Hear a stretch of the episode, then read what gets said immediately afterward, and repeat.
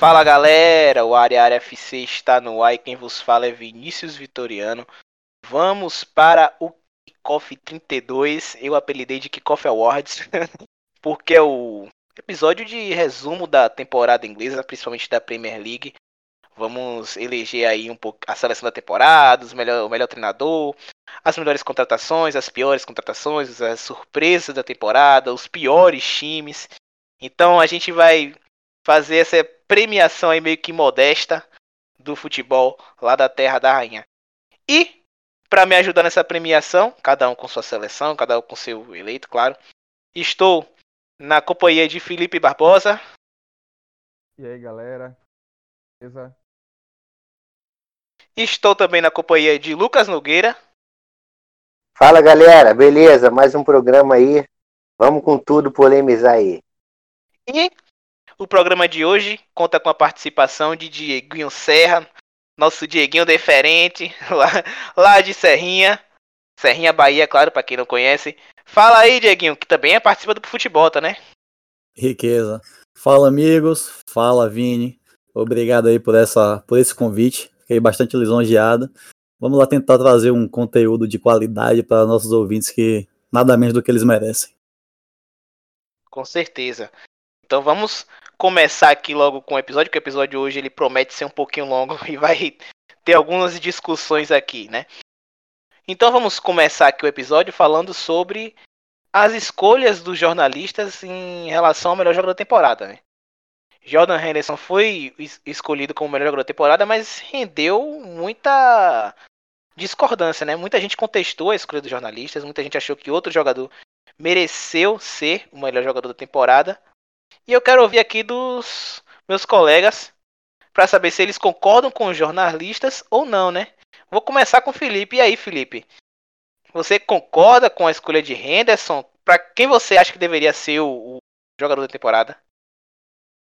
Então, é, não concordo de todo com a escolha do, de Henderson. Mas o, o, primeiro ponto é, a gente tem que lembrar que existem dois prêmios.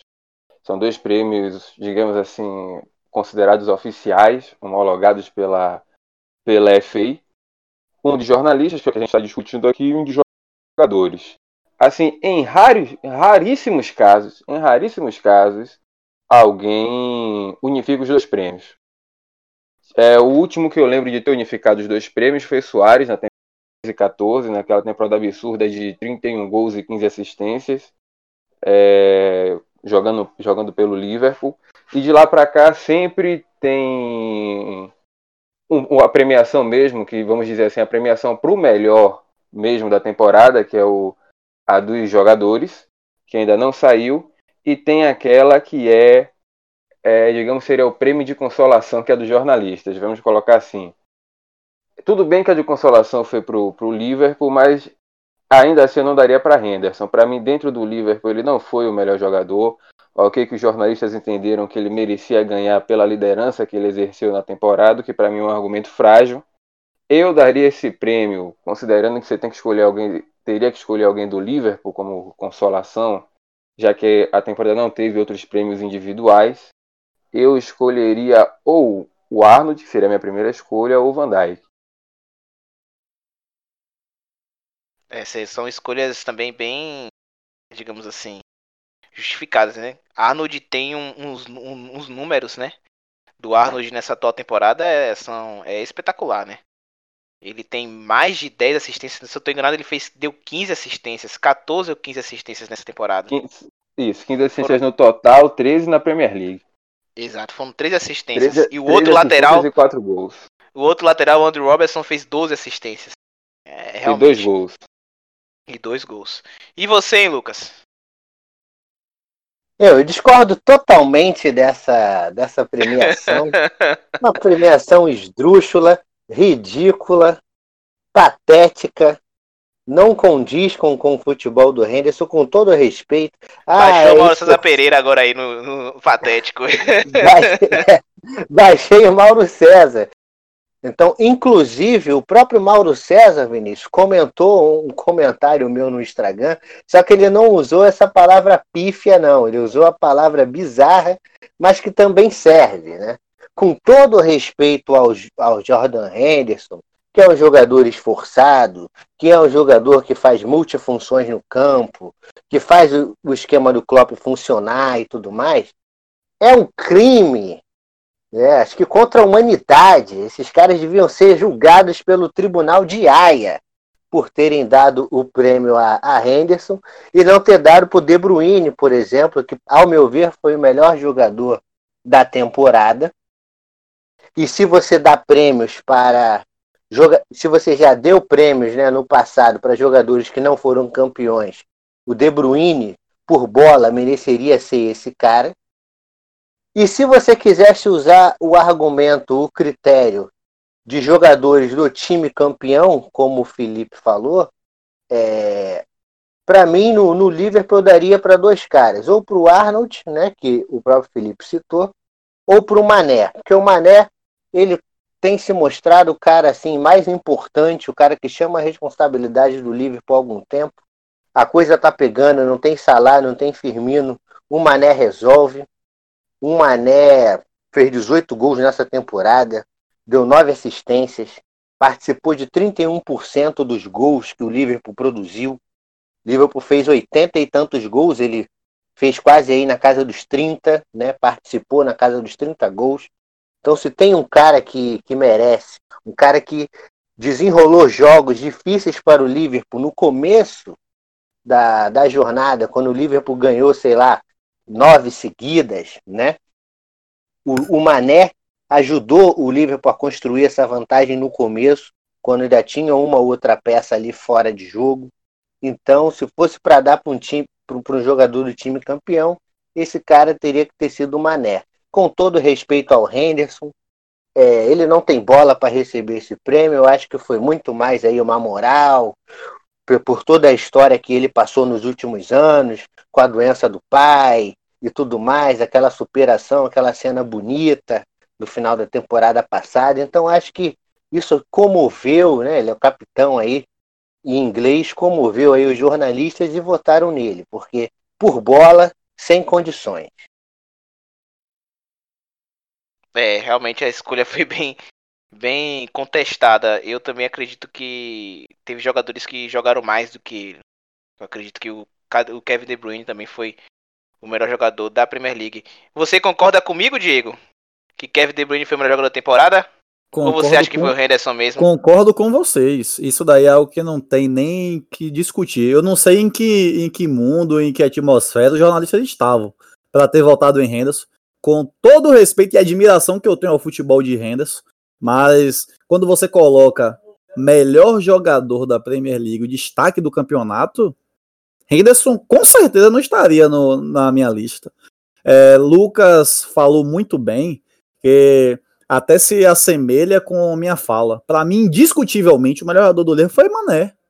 Porque muitas pessoas que se atrelam, se apegam às estatísticas, vai falar: nossa, Salah fez 22 gols no Liverpool, Salah deu 10 assistências, não sei o que. As estatísticas são superiores a Mané. Quem acompanha é, jogo por jogo do Liverpool e entende o que Mané fez é, nas partidas, que precisou de alguém para tomar a liderança, para ser realmente decisivo, e ele chegou lá e decidiu. Partida que tava difícil, empatando ou perdendo, e o cara é o, é o que deu o gás e levou a vitória pro, pro time. Então, assim, esse para mim é o jogador, é o jogador que dá resultado, o jogador que dá resultado em partidas difíceis é que ele aparece. Então, Mané, é, por toda a dificuldade que o Liverpool teve em alguns jogos, é, foi o jogador mais importante. Eu não deixo de dar méritos ao sistema defensivo do Liverpool, que foi absurdo essa temporada. A Alisson, para mim, foi excepcional. Depois que ativou o modo férias, quando já estava campeão, eu nem, dou, nem avalio muito, não. Mas, enquanto tinha a chance de concretizar o título, de ser já eleito 100% como campeão. Foi absurdo. Van Dijk nem se fala, joga por dois atrás. É, Roberts e Arnold, eu fiquei sorrindo com esses laterais. Então jogaram muito. Mas o destaque para mim do Liverpool foi Mané. Então eu coloco o Henderson atrás desses jogadores todos que eu citei. Então, assim, totalmente discutível. Parece que foi algo imparcial. E para mim, o melhor jogador mesmo foi De Bruyne. É, com, com todos os méritos do Liverpool mas acho que essa votação do jornalista é, pesou, teve uma tendência a associar ao campeão. Porque isso aí não foi baseado ao futebol. Se fosse, De Bruyne com certeza seria o melhor. Exato, De mas aí De Bruyne vai ganhar o principal da temporada e fica todo mundo feliz. É, De Bruyne eu nessa também, temporada Eu também não vou, não vou aqui dizer que ele fez uma temporada para unificar os títulos, é, como já aconteceu algumas vezes, mas o próximo ele ganha, sem problema. Discordo, próximo acho que não ganha não. Se o Liverpool tiver na parada, 60% pro... de chance do jogador do Liverpool ganhar. Na Concordo. próxima temporada, no caso. Na próxima tá temporada. No próximo prêmio, o animal. Não, na próxima temporada. calma, calma, discordo. calma, calma. Não, não só eu discordo. Calma. Não só eu discordo, como o Guardiola você falou tá, isso. Você tá discordando nem do que você entendeu. Guardiola falou isso. Guardiola falou, é óbvio que iam dar o prêmio pro cara. Então, na próxima temporada, é, se tiver prêmio disputando jogador do City do Liverpool, para mim, vão, vão votar no do Liverpool. Porque o Henderson foi o cúmulo do absurdo. Meu Deus do céu. De, isso é, isso é Lucas, é votação foi... do jornalista, Lucas, calma. É, é, Lucas ele ficou realmente nervoso. Falou até tribunal de Aia, foi, foi pesado até.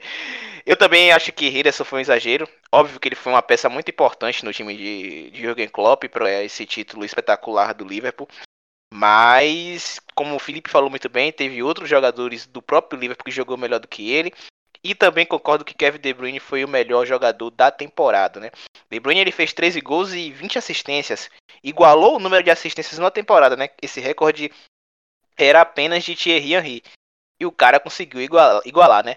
Muita gente até se pergunta, pessoal, se Kevin De Bruyne já é o melhor jogador da história da Premier League. Eu acho que ainda falta muito, né? Falta, não é que falta muito, mas falta um é, pouquinho ainda para ele é chegar na, naquele cantinho. Ouvir, né, falta, falta, falta, fala aí, Diego, você quer, você, você discorda?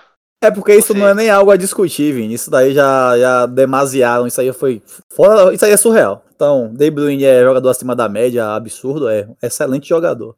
Mas para ser o melhor da Premier, isso daí não tem nem o que conversar, que com certeza não é. É, realmente. Ainda também não, não acho que seja o melhor jogador da história, não.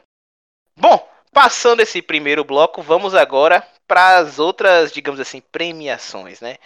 Eu vou falar aqui, né? Vamos eleger melhor treinador, melhor contratação da temporada, pior contratação da temporada, é, time surpresa, certo? Qual foi o time surpresa?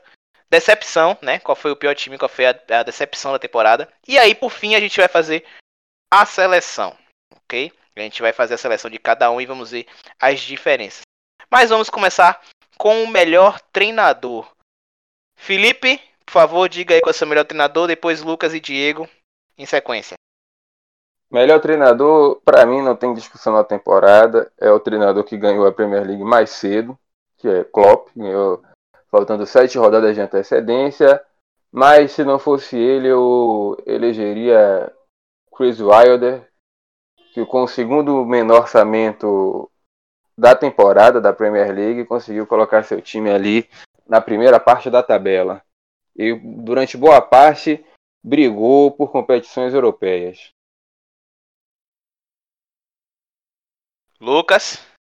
Eu também acompanho o relator é, o melhor, melhor técnico da, da Premier League foi o Klopp, né, o campeão. Para o cara fazer o time rotacionar dessa forma não é fácil, né? Ele conseguiu manter, manter o embalo da, da temporada passada, né, dos 98 pontos. Né? Esse, essa temporada ficou naquela que podia bater os 100 pontos, infelizmente não quebrou a marca do, do City. Né? Eu acho que isso para disputa ali interna entre Klopp e Guardiola é algo que, que pode ser, ser um objetivo aí, quem sabe, para, para campanhas futuras, né? uma vez que hoje a grande disputa de técnicos mundiais é Klopp e Guardiola. Né? Há 10 anos atrás a gente estava falando de Guardiola e, e Mourinho, né? do Real e Barça e tudo mais. Então, nesse sentido dessa disputa interna entre os dois, né? são os caras que já vão despontar aí para o próximo ano como os favoritos. Tem esse ingrediente aí especial que o Klopp, que tem a gana que ele tem, ele pode correr atrás desse objetivo na próxima temporada e, quem sabe, repetir essa temporada aí absurda.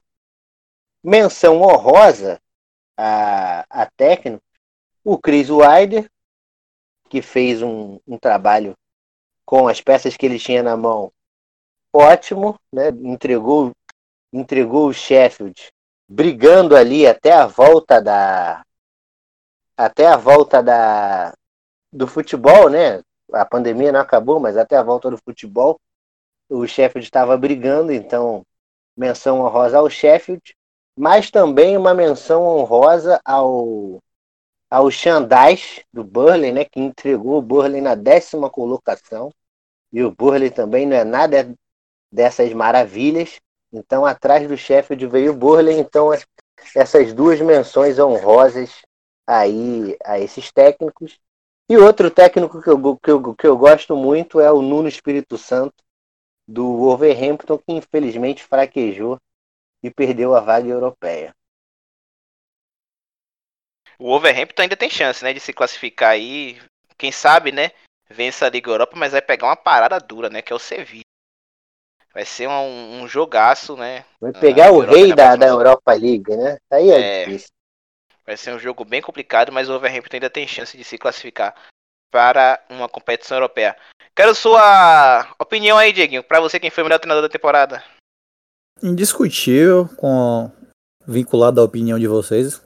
É, Klopp, acho que esse feito que o Liverpool fez na temporada da 19 e 20, como é a Premier League tão competitiva, você ganhar a Premier com 18 pontos de frente é algo extraordinário. Quando você analisa que você tem de concorrente um City, um United, é, um Chelsea, é, então assim, tem bons times, times de, de grandeza, times que já estão acostumados a disputar título, e você vê uma campanha honrosa como foi essa, é indiscutível que o treinador da, da temporada seria Klopp. Acho que as estatísticas falam por si só. O futebol aplicado do Liverpool foi algo absurdo. É, foi o que mais me agradou nessa temporada. Que ele, logo quando chegou no, no Liverpool, isso é um dos poucos treinadores que, cedo que chegou, cedo ele conseguiu mostrar serviço. Então, assim, é um treinador que muito resultado e consegue, consegue implantar muito fácil o, o estilo de jogo dele. Tanto que você sentia o time do Liverpool flutuar, o time com leveza, o time sempre motivado. Era um time que deu show, espetáculo, e os torcedores dos Reds ficaram animados em ver o, o time com essa campanha. E principalmente matar a vontade dos torcedores de dizer que agora temos um título de Premier League que ainda não tínhamos. Então, assim, foi maravilhoso e sem sombra de dúvidas, o Jurgen Klopp acompanham todos. É, Klopp realmente foi o melhor treinador da temporada, né? Acho que pelos motivos que a maioria aqui já disse. Venceu com sete rodadas de antecedência, alcançou 99 pontos. Chegou o momento da temporada que o Liverpool já estava jogando no automático, né? Vamos lembrar também que o Liverpool dessa temporada foi um Liverpool que muitas vezes não convenceu no desempenho, né? Com a bola rolando. O próprio Felipe mesmo durante as partidas ficava reclamando da forma como o Liverpool jogava e ganhava suas partidas, muitas vezes de forma arrastada, né? Foi um Liverpool bem pragmático em relação às temporadas anteriores, mas mesmo assim eu coloco isso como uma consolidação do excelente trabalho que o Klopp vem fazendo lá no Liverpool, né? Nessas quatro temporadas que o alemão já está lá na cidade dos Beatles. E você falou, você falou de Fala, Felipe. dessas temporadas, só vou discordar de Diego que o começo de Klopp não foi fácil não, viu? Klopp sofreu horrores para implantar esse esse sistema de jogo, então desde o começo a gente pode lembrar aí de uns, de uns, de uns momentos bem ruins de Klopp no comando do time. Isso aí só foi melhorar de duas temporadas para cá. É, teve esse início realmente foi um pouquinho complicado, né? Ele pegou um trabalho ali do, do Brandon Rodgers. O Liverpool estava meio que na, na, parte de metade da tabela, não estava muito brigando por competições europeias, foi bem complicado. Bom, vamos agora para melhor treinador da temporada. Ou, oh, perdão, melhor treinador contratação. É, melhor contratação da temporada. E aí, Felipe? Melhor contratação da temporada para você? É, para mim essa aí vai ser unanimidade também, mas a melhor contratação é, jogou pouco porque chegou no meio da janela, no meio da temporada, na janela de, de inverno, mas o impacto dele no, no campeonato e no time foi algo assim inegável. Manchester United foi um antes de Bruno Fernandes e é outro depois de Bruno Fernandes. Dizem até que ele é milagreiro porque ele fez Pogba querer voltar a jogar bola, né? Então, É, realmente. sem contar, assim, não, não é só sobre estatísticas que ele também tem um desempenho ótimo. É, go- é, muita gente fala muito gol de pênalti, mas vale. Foda-se. Gol, gol de pênalti tá valendo. Mas a entrega que ele, que ele tem dentro de campo, é, o ânimo do time mudou. Pra, ele parece ser aquele cara que, além de ser uma liderança técnica, é uma liderança moral no vestiário. Então, é aquele cara que cobra realmente o time a jogar. E assim, eu lembro, logo quando ele foi apresentado, quando ele chegou, ele deu uma entrevista dizendo que ele estava realizando é, o sonho da carreira dele, que era defender o United, porque ele era torcedor de infância. E como isso faz diferença, porque é um cara que realmente é craque, é bom, um ótimo jogador, um excelente jogador, mas que você percebe que ele tem aquela coisa de não querer ver o time que ele gosta numa situação ruim. Então, um cara que chegou para jogar, chegou titular com vontade, conseguiu é, melhorar todo, todos ao seu redor. Então, acho que com relação à contratação, Bruno Fernandes vai ganhar aí de lavada. Lucas. Eu acompanho o relator. É, Bruno Fernandes vai ganhar de lavada. O cara mudou o astral do, do, do United. É, eu lembro de um, de um jogo do, do United que eu não vou lembrar. Acho que foi contra o próprio Leicester, o último jogo que ele faz o gol de pênalti. É, o Paulo Andrade, narrador, né? Você sabe que quando ele narra gols do, do United, ele narra com uma empolgação É especial. É, Ele é uma empolgação suspeito. suspeita. Ele é Em vários jogos do Manchester, ele dá umas vibrações assim que eu falo, hum, rapaz, esse malandro aí é o United, esse cara é o United. E, e num des- dessas narrações dele, é, empolgadas com, com o Manchester, ele falou efusivamente, veio para mudar a história do, do United no, no ano. Veio para mudar o ano do, do United, não sei o que, Bruno Fernandes. Então, só essa narração efusiva já, já dá muito bem o tom aí do, do, que, do que foi Bruno Fernandes no, no ano. Né? Ele participou de 15 jogos e participou de 15 gols, ou seja, ele entregou mais de, de um gol por partida, né? seja de assistência ou de, ou de gol mesmo feito de, diretamente. Né? Menção honrosa aí a um, a um jogador que eu acho um jogador bom, técnico, mas que pode render ainda mais pensando num, num, em, em, em campanhas futuras, é o Lo Celso no, no Tottenham, é um cara técnico, pode ser que ele ocupe aí essa vaga deixada pelo pelo pelo Eriksen, né? Mas nessa temporada o Tottenham como um todo foi abaixo, ele não ele não foi esse cara que que, que desequilibrou, mas futuramente ele pode agregar muito ainda aos Spurs. Então foi uma boa aquisição. Diego. Vini, antes de responder sua pergunta, eu vou fazer só uma ressalva a, ao comentário de Felipe a respeito de Klopp. Eu não discordo em nenhum momento que Klopp teve um, uma passagem, um começo difícil, mas ainda assim, com esse começo difícil, ele conseguiu implantar o bom, o bom futebol, o, o, o, estilo, a estratégia que ele, que ele gosta de pôr em jogo, porque um treinador que conseguiu chegar nesse mesmo ano com dificuldade num trabalho complicado de Brandon Rodgers, levar a, a vice, o vice-campeonato na Copa da Liga Inglesa, conseguiu acabar em oitavo colocado, que nem esperávamos que ainda fosse bom na, naquela temporada. O time é, teve, tinha mais, maiores ambições? Tinha. Teve dificuldades? Teve. Porém, ele ainda conseguiu ser assertivo em algumas coisas. Aonde foi que ele acertou? Kevin falou dois anos. Pronto, vamos colocar aqui a primeira temporada foi turbulenta, mas a segunda ele já foi excelente. A primeira, a primeiro turno que ele acabou em segundo colocado mesmo, que foi digno dos torcedores ficarem de pé com ele, tanto que até a direção do Liverpool reconheceu e entendeu que Klopp era um bom treinador. Logo após isso, renovou com ele por seis anos, que a gente não vê treinador, a gente não vê time fazer isso, uma loucura por longo prazo por treinador. E logo após de novo já renovou atualmente para ficar até 2024, né? Então a gente vê a importância que o Klopp tem na equipe, não só pelo nome, mas sim pelos feitos.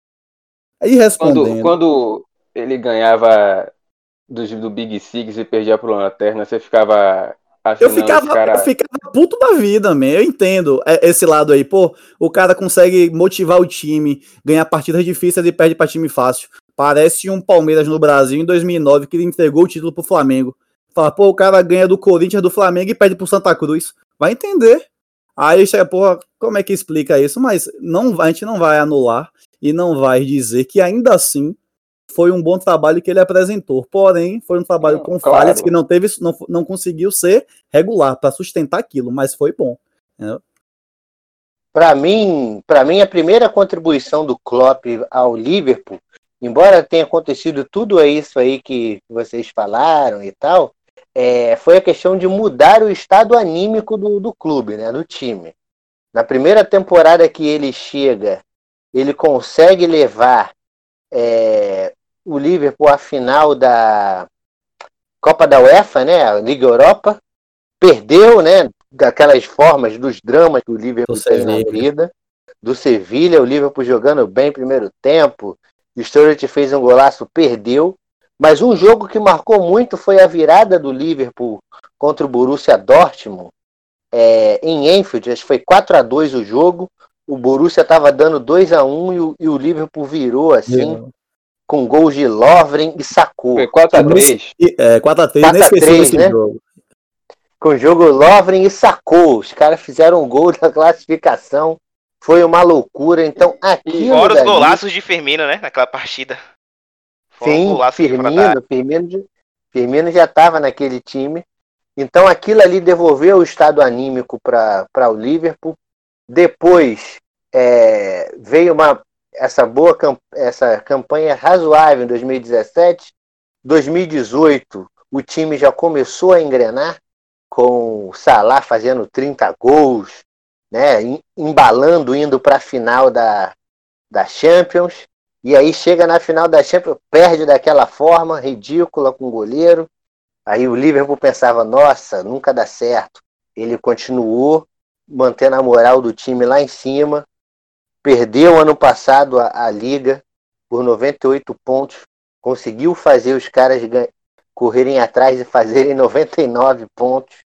É, ganhar a Champions League ano passado também. Então, assim, quando tudo parecia desmorecer, ah, não dá certo, vai perder como sempre, nunca vai ganhar, ele foi lá, se manteve firme e, e levou, botou o time no patamar, né, onde deveria estar há muito tempo. Resumo. Né? Muito, muito se todo treinador, patamar. Lucas, e, e Felipe, que eu acho que vai concordar como, como eu acredito, né? Mas assim, todo treinador chegasse numa equipe como é o Liverpool, e conseguir no mesmo ano ir para duas finais, porque como eu falei da Copa da Liga Inglesa foi contra o City. Então assim, e ainda como o Lucas mencionou muito bem a final da Liga Europa, contra o Sevilha, já é um feito absurdo, por mais que não tenha tido o título, que é o que a gente espera, o torcedor ou quem, quem torce pro Liverpool, falar, não, a gente chegou, a gente quer ganhar, vai ter o título, mas ainda assim é de, de admirar, porque até quando o Liverpool perdeu para o Real Madrid a, a, final da Champions, os torcedores ficaram pós vibrantes, até porque muitos torcedores não esperavam que naquele ano o Liverpool fosse para a final. Então, os caras foram, conseguiram jogar bola, mas por detalhe, por um jogador, às vezes faz toda uma diferença. Mas eu não consigo, eu não consigo achar que foi uma, um começo ruim dele e não consigo achar que ele não, não tentou, não tentou não, não conseguiu impor o estilo de jogo dele. Eu acho que ele não conseguiu é, deixar fixado 100% para falar, né, foi uma temporada perfeita, por quê? Porque não teve regularidades, como você mencionou muito bem, de dizer que ganhou partidas difíceis e perdeu jogos, jogos teoricamente fáceis. Mas é fora de série isso aí. E quando vocês falaram de um excelente jogo, acho que nenhum torcedor do Lepo vai esquecer. foi essa partida do Borussia com o Liverpool, já começou algo absurdo para a gente entrar em, em outro estado. Você vê assim, a atmosfera ficou diferente logo na abertura do jogo, né? Acho que o show que as torcidas deram foi fora de série. A coisa mais linda que eu já vi dentro, do, dentro de um campo de futebol foi ver a torcida do, do, do Borussia e do Liverpool cantando, e o Never Walk. Então, fora de série. E finalizando isso e dando o gancho à pergunta de Vini, a tal pergunta, eu sigo com vocês. Bruno Fernandes foi o jogador indiscutível. Não tem, não tem muito muito o que questionar. O que ele fez foi absurdo a vida que ele deu ao United é, foi fora de série. Não esperávamos que o United ia conseguir dar essa alavancada. Depois que ele chegou, ele deu uma repaginada no time. Muitos jogadores que estavam abaixo, o Matite, que não estava jogando, não estava nem tá, nem sendo discutida a permanência, pelo contrário, estava sendo já descartado. Ele se reinventou, é, renovou, ficou Pogba, outro também que muitos, muitos torcedores e pessoas que acompanham a Premier já estava desacreditado dele e ele também se reinventou, que é um jogador com bastante potencial, habilidosíssimo, um jogador para mim que é espetacular. Só é um jogador preguiçoso, mas é um jogador que tem, tem muito talento. E à frente rendeu. Então, assim, todo mundo com ele encaixou. Ele foi o cara que falou: não, eu cheguei para orquestrar o time. Para mim foi é um, é uma orquestra. É o cara que fala aqui, ó, fica aqui, vou mandar lá. Tome aqui, cruzamento, lançamento, finalização. Faz o que ele, ele, é o cara que dita, ele faz o que quer. Então, assim, conseguiu ser muito bom em bola paradas, bem, bem preciso. Foi um cara que tem um chute perigoso à distância. Foi um cara que soube servir bem os seus jogadores também. Então, assim, encaixou certinho. E pro United era o melhor jogador que o torcedor queria. Então, sem dúvidas, Bruno Fernandes. É, sobre Klopp, só para fechar esse assunto, Klopp ele chegou no Liverpool na metade da temporada 2015-2016, né? Ele chegou em janeiro da temporada 15 e 16 e ele foi na mesma temporada da, da semifinal contra o Borussia Dortmund como foi discutido aqui. Então passou, ele passou por muita coisa pela final da Champions League, como o pessoal falou, e depois foi campeão. Sobre Bruno Fernandes, eu também concordo. Para mim foi a melhor contratação da temporada, né? O cara teve, trouxe um impacto imediato. O Felipe falou muito bem. Ele vai além das estatísticas. O impacto que ele trouxe. Ele fez Pogba voltar a ter vontade de jogar no Manchester United. Isso para mim foi o maior feito do português. Bruno Fernandes ele tem oito gols e ele fez oito gols e sete assistências nesses 14 jogos realizados pelo Manchester United nessa fase final de Premier League. Agora vamos para a pior contratação da temporada. Vamos começar com o Diego, né? Terminou de falar de Bruno Fernandes aí. E para você, Diego, quem foi a pior contratação da temporada?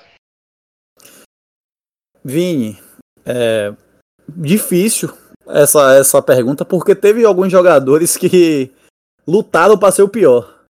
Então, eu, eu vi umas três, quatro peças assim interessantes para colocar nessa lista.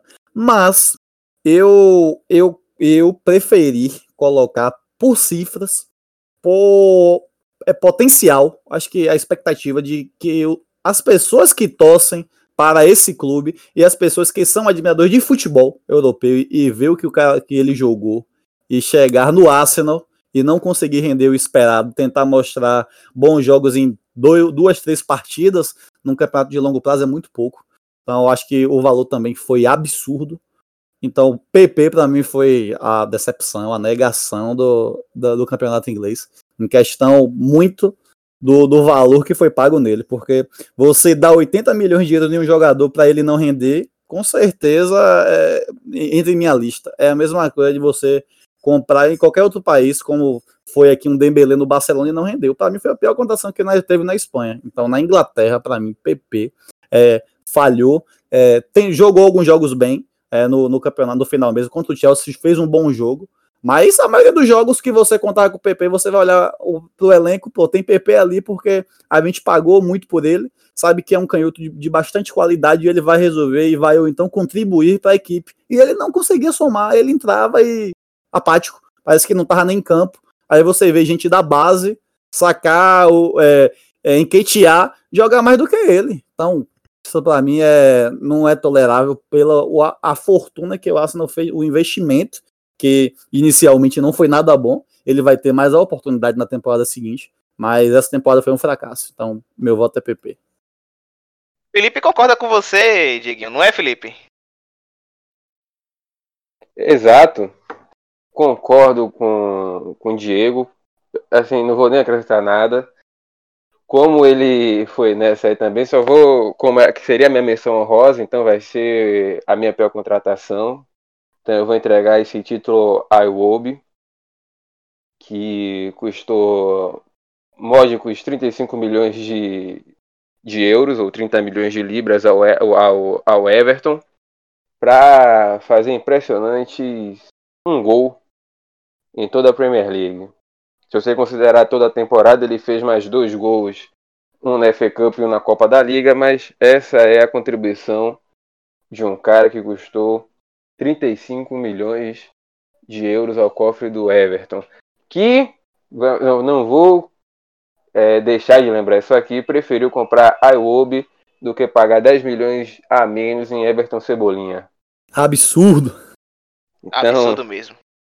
Escolhas. E só continuando nessa linha do Everton, é, acho que toda a janela de transferências do Everton a gente poderia colocar aqui, porque a não foi bem, Guibamin jogou, que foi outro jogador caro, jogou dois jogos e não voltou de lesão.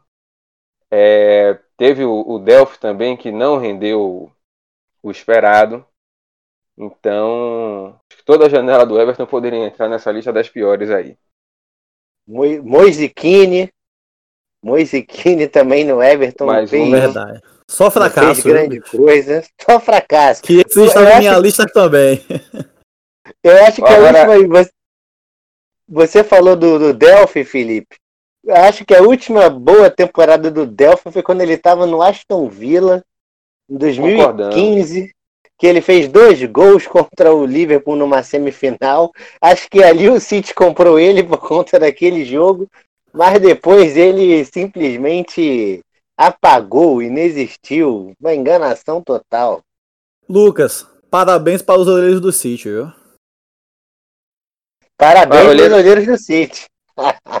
Agora, o olheiro do City está nessa aí também, de, de errar bastante, né? Agora, só é, dando prosseguimento aqui ao, ao argumento de Diego sobre expectativa com relação a valor pago, um jogador que para mim seria aí na minha lista o quinto ou sexto é, pior contratação da temporada, eu colocaria o nosso queridíssimo zagueiro Maguire nessa lista aí, porque 80 milhões de libras, 33 milhões de libras, para apresentar o futebol que ele apresentou e as falhas que apresentou, realmente não tem, não tem condições. Eu discordo, eu discordo sobre Maguire. É, só, só pra intervir aqui, eu discordo. Tudo bem, Maguire ele não é um poço de, de qualidade técnica. A gente sabe disso, né? É um cara quadradão, é um cara pesado, ele é um Inglês. cara forte mais no posicionamento, é, no desarme.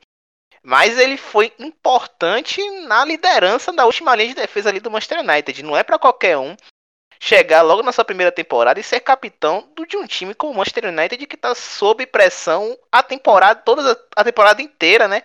Ainda mais um time que estava buscando por uma vaga na UEFA Champions League e não estava conseguindo até a chegada do Bruno Fernandes. Então, Assim, eu não coloco o Maguire como peças não, velho.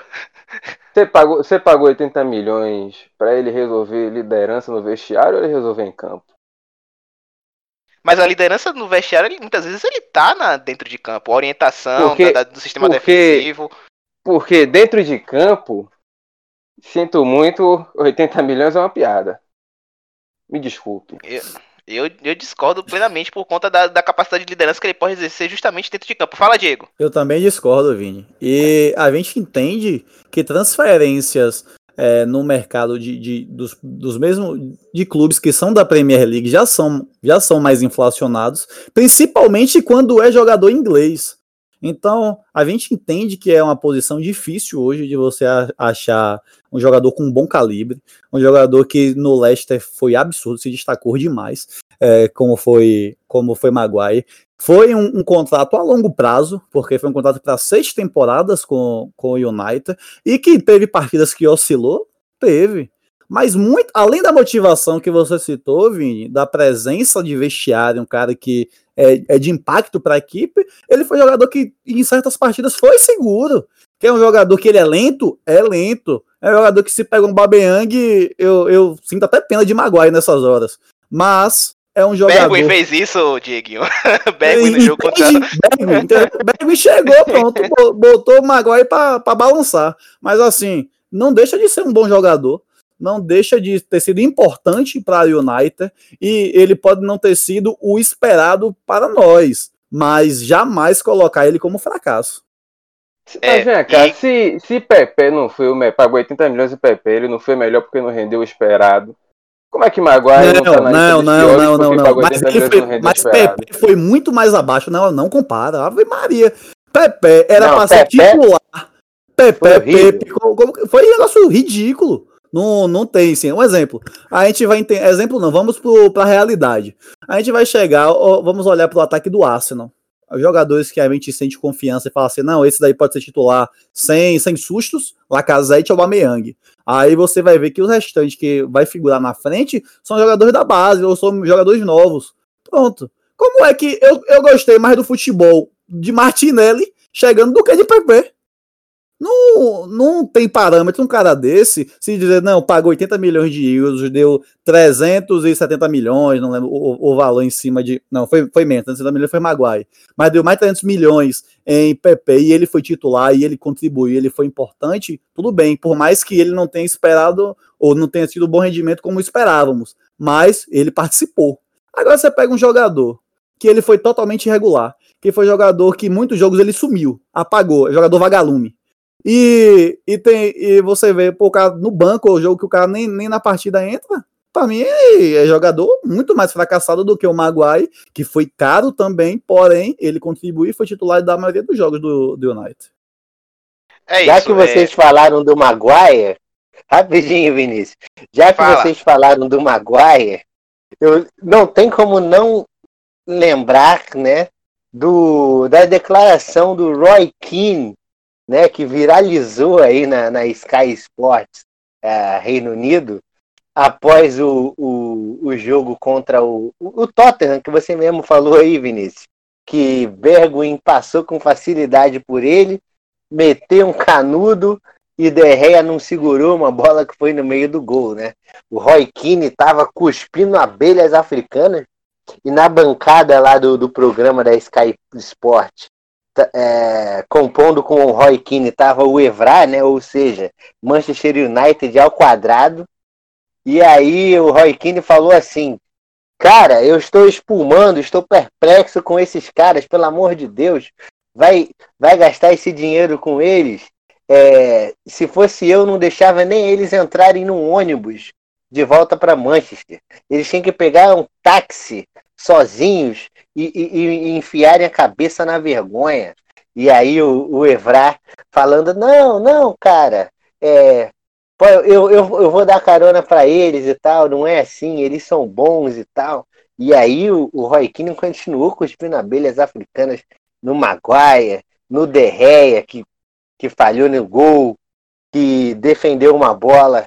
Ele disse que, a, que as bolas que ele defendia eram todas defensáveis, eram fáceis e tudo mais. Então, Roy Keane aí, se, se entendesse português, com certeza assinaria embaixo aí do, do que o Felipe falou, mas eu vou discordar. Eu tô mais na linha também sua, Vinícius, do que embora o cara tenha custado 80 milhões de libras, ele custou 80 milhões de libras pelo mercado é, inglês, né, que é totalmente inflacionado, a gente sabe disso. Ah, mas o Van Dijk é melhor, foi 70 milhões. Mas o Van Dijk também veio também como uma uma aposta do Southampton, né? Veio de um time menor ali e veio caro. E o, e o, e o Maguire também veio de um time menor e veio caro. Agora, que ele justificou as 80 milhões de libras, não. Mas eu também não acho que ele seja esse colosso retumbante como vocês, como o Felipe aí defende. Acho que não é esse colosso todo, inclusive ele deu mais estabilidade ao sistema defensivo do United, né? Que era um sistema muito estável que tinha lá seu Luke Shaw, seu Corpanzil e companhia limitada, e ele conseguiu, após a chegada dele, o, o sistema defensivo teve uma estabilidade maior, até porque os seus companheiros de zaga estão sujeitos a chuvas e trovoadas, senhor Bailey, senhor Lindelof e etc e tal.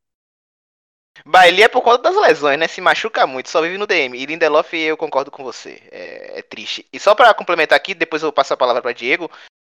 É, Guilherme Gama, que tá aqui ouvindo o episódio, revoltado com a opinião de Felipe Barbosa, trouxe uma informação aqui pertinente. É, o Manchester United teve a terceira melhor defesa do campeonato, né? Só para se enten entender a Perfeito Maguaia. É, a importância de Maguire e do Ambissaca também pelo lado direito, né? Que a gente sabe que é muito forte defensivamente e que vem evoluindo ofensivamente. Na temporada passada o Manchester United levou 54 gols. Nessa foram levou somente 36. Então, a temporada do, do Manchester United em relação à defesa se passa muito pela chegada do Maguire e do Ambissaca. Fala, Dieguinho. Vocês comentaram aí, falaram de vários jogadores. É, Lucas pontuou até bem sobre Van Dijk, mas eu vou polemizar aqui só falando de dois jogadores. É, do próprio United, que foi citado Lindelof, para mim, Maguire anos luzes melhor do que Lindelof, que o, o United pagou em 2017, acho que foi 45 milhões de euros por Lindelof, que foi um negócio absurdo, por um jogador fraco, fraco, zagueiro fraco, do Benfica. E, e Maguire chegou para tentar segurar as rédeas lá. Quando o Lucas, ou quando meu colega Felipe fala que o valor foi demasiado, eu acho que vários jogadores do futebol hoje europeu é, é, paga mais do que o que ele vale muitos jogadores hoje é, pagam um valor que não é real do, da capacidade dele, mas simplesmente acontece porque o mercado está altamente aquecido. Então, tem situações que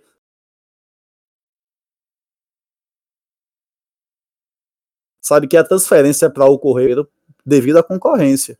Mas outro, além, não, foi 35 milhões de euros mais 10 milhões de bônus. Mas assim, além isso o valor de Lindelof. Mas além de Lindelof, eu vou falar de Keita. Keita do Liverpool. O absurdo no tempo que o Liverpool pagou para trazer ele do, do. Acho que foi do Leipzig. Foi do Leipzig. Salzburg, do e... RB Salzburg. Do, do Sal... Não, foi do Leipzig. Do... Foi do Leipzig? Ah, então, ah isso é mais trabalhoso. 50 milhões de libras. Continua, Diego, continua. corrigiu, corrigiu aí, fala. Pronto, que, que veio do Leipzig por um valor absurdo para mim também, que foram quase 200 milhões de reais, e é um jogador que até hoje não rendeu o que os torcedores do Liverpool esperam e o valor que foi pago.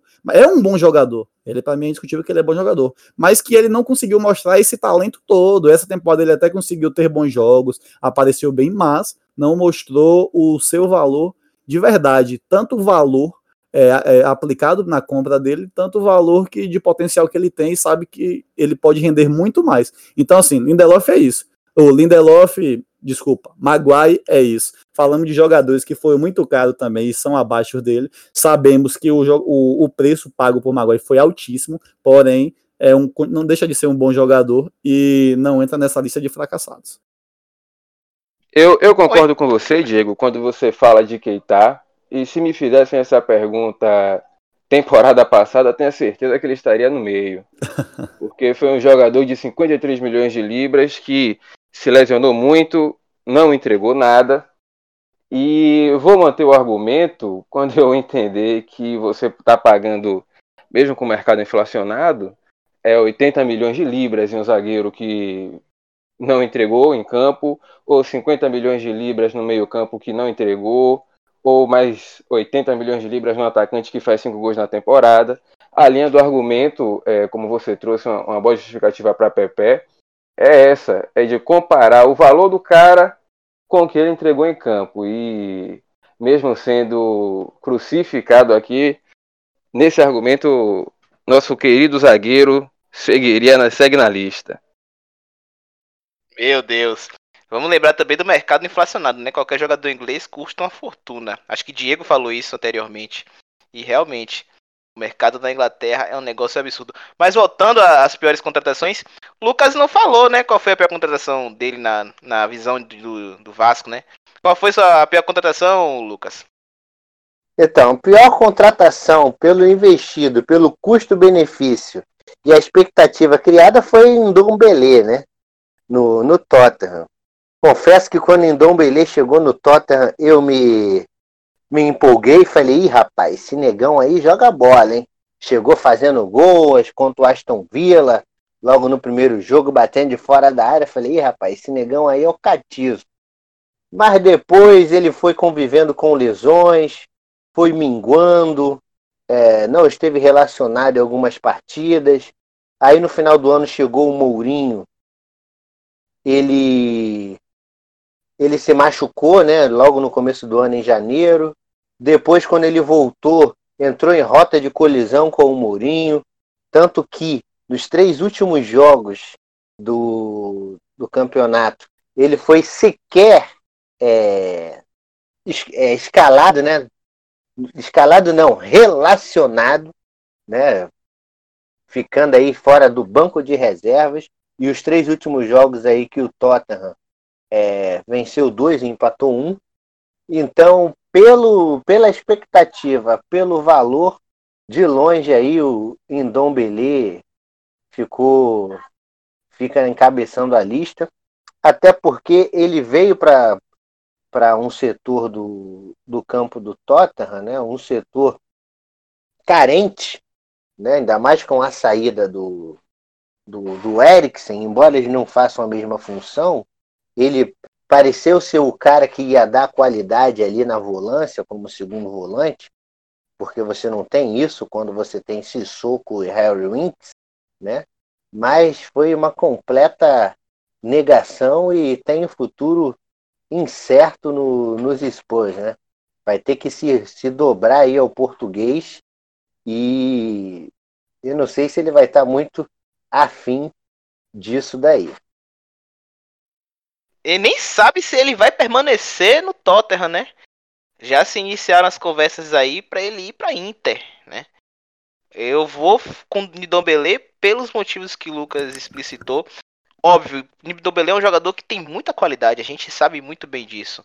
Mas diante de todos os fatores mencionados por Lucas anteriormente, lesão, é, problemas de relacionamento com o Mourinho, tudo isso me faz crer que Nidombele tá sim entre as piores contratações da temporada e para mim no momento foi a pior. PP, né, como como Felipe e Diego aqui falaram, eu vou dar o benefício da dúvida, certo?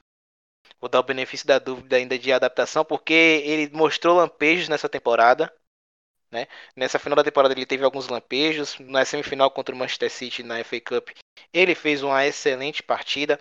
Na final contra o Chelsea na FA Cup também ele foi muito bem. Então vou dar esse benefício da dúvida ao Nicolas Pepe. É, e Felipe foi muito bem quando falou do, do Everton, né?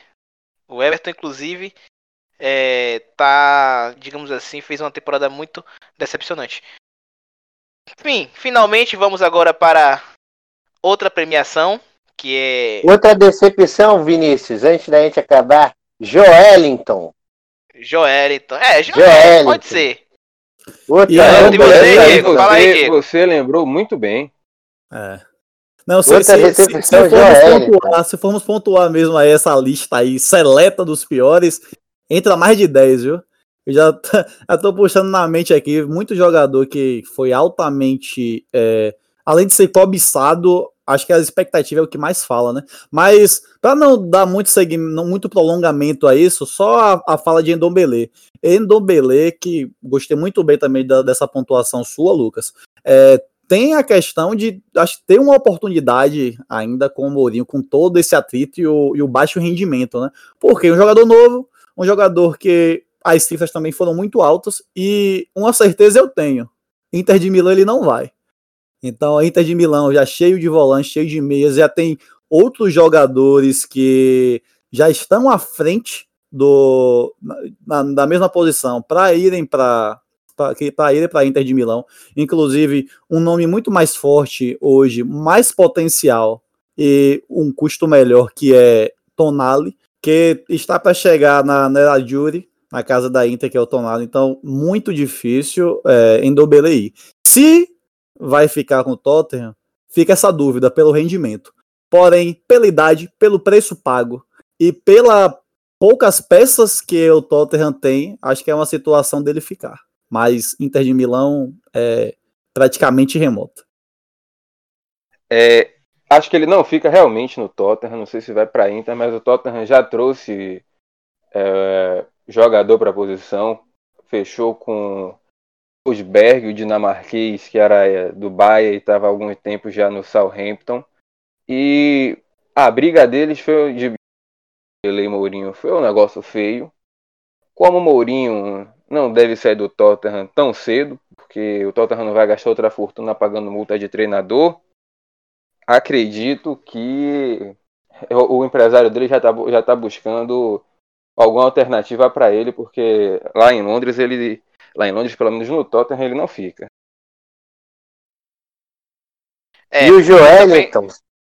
Fala, Lucas, Joelinton. E só para fechar, só para fechar o Joelinton, foi uma coisa assim horrorosa.